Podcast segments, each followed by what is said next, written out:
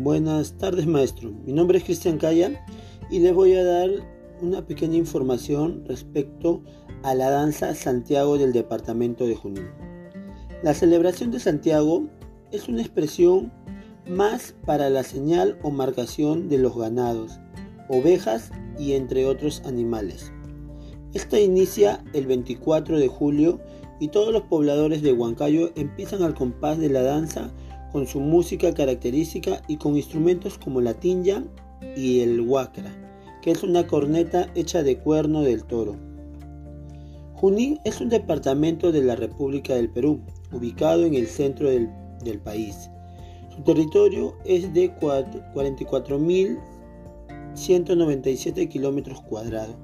Abarca una zona de la región andina al oeste y la zona oriental cubierta por la selva amazónica.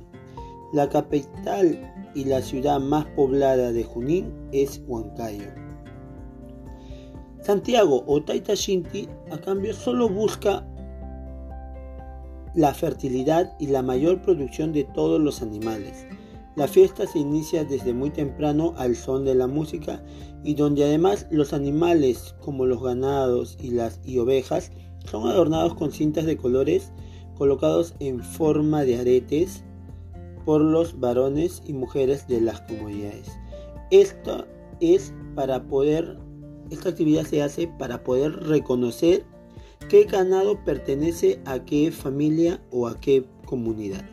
Eso es todo. Muchas gracias.